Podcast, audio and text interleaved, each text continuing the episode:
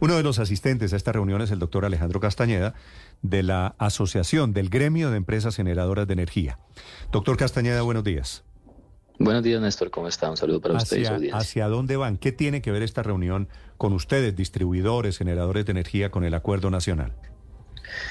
Pues Néstor, mire, el, gobierno tiene una preocupación y es el tema obviamente de las tarifas y lo ha venido expresando en el último año y medio.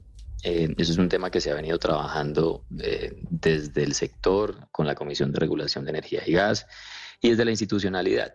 Entonces, esa preocupación sigue existiendo. Eh, obviamente, en medio de un fenómeno del niño, pues ve uno efectos en la bolsa de energía eléctrica al alza y eso también los preocupa. Pero digamos que lo importante acá es que se abre un canal de diálogo con el cual se puedan sacar acciones y sacar temas que se han venido proponiendo y, colocando sobre la mesa desde los gremios hace mucho tiempo. Es decir, estos son temas que se vienen trabajando en cada uno de los eslabones de la, de la cadena, desde la generación, desde la transmisión, desde la distribución y desde la comercialización. Y como le digo, la idea es esa, es poder sentarnos y analizar cada uno de esos eslabones y mirar qué se puede hacer en, cada uno de los elementos desde el punto de vista regulatorio y comenzar a hacer los ajustes que beneficien al final del día al usuario final y mantengan la sostenibilidad de la cadena. Sí, doctor Castañeda, eh, déjeme hacer aquí una precisión, si usted me lo permite, hago un paréntesis, porque me están reportando algunos oyentes que se está yendo la señal de Blue en Bogotá. Para quienes están fuera de Bogotá no hay ningún problema.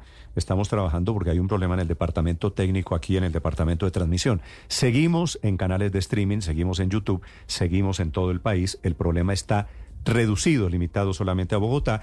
Espero que se restablezca en cualquier momento. Doctor Castañeda, le iba a preguntar, ¿van a bajar después de la reunión de ayer las tarifas de energía? ¿Abrieron alguna posibilidad que eso pase? Pues Néstor, mire, el, tema no es solamente bajar tarifas, es, es como le digo, es, garantizar la sostenibilidad del sector sin que esto llegue a afectarla, porque al final del día, pues uno puede tener una tarifa muy baja, pero el problema es que el servicio no se dé.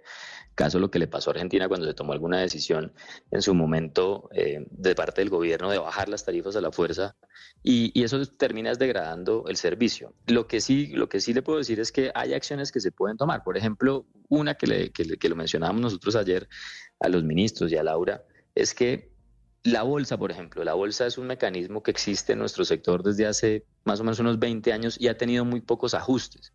Es decir, se, hizo y se creó en un momento del tiempo en el cual pues, el sector de generación era uno. Hoy es totalmente diferente y, lo, y lo que se quiere es, por ejemplo, eh, mejorar y profundizar ese, funcionamiento de la bolsa para que sea más eficiente y al ser más eficiente pues eso terminará yendo hacia mejores precios y obviamente beneficiando al usuario final.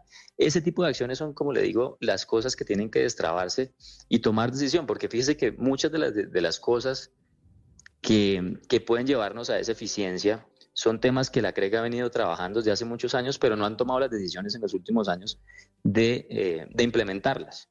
Entonces, esa cosa, esos temas hay que destrabarlos y obviamente pues el mensaje que se le da ayer es por eso necesitamos una CREC funcionando, para que se tomen medidas constantes y estemos evolucionando todo el tiempo. Doctor Castañeda, eh, este gobierno quiere, además de la reforma a la salud, laboral, las pensiones, a la educación, presentar también una reforma eh, a la ley de los servicios públicos. Eh, ¿Hablaron de eso en la reunión? ¿Ya les dieron pistas? ¿Cuál sería el propósito? ¿Cuál sería el objetivo de esa otra gran reforma del gobierno, Petro? Pues miren, eh, se, se habló tangencialmente, fue uno de los elementos, eh, pero, pero digamos que lo, como se viene trabajando, se lo viene liderando el superintendente de servicios públicos con presidencia, ya entendemos nosotros que hubo una, digamos, como una discusión y unas reuniones entre superintendencia y los ministerios, porque ahí también tiene que ver el Ministerio de, Vivienda, el Ministerio de, Energía, eh, y entendemos nosotros que ya hay un texto más o menos coordinado entre gobierno. Lo que nos dicen es que ese texto puede estar ya para presentarse en el próximo marzo, en la siguiente legislatura. Y algunos de los elementos están allí, como lo dijo el ministro en la reunión que tuvimos el lunes pasado, son, digamos, como temas relacionados con eh, protección al usuario, eh, con, eh, digamos, articulación entre, entre, entre instituciones, eh, una superintendencia, un fortalecimiento de la superintendencia de servicios públicos que tenga más dientes.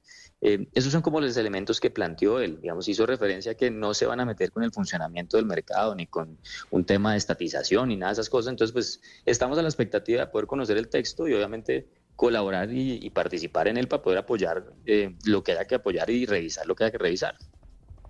Y se van a meter, doctor Castañeda, en el tema de licencias ambientales o de consultas con comunidades que tienen hoy por hoy, por ejemplo, paralizados algunos proyectos que por lo demás son claves para la transición energética, como algunos proyectos eólicos en La Guajira.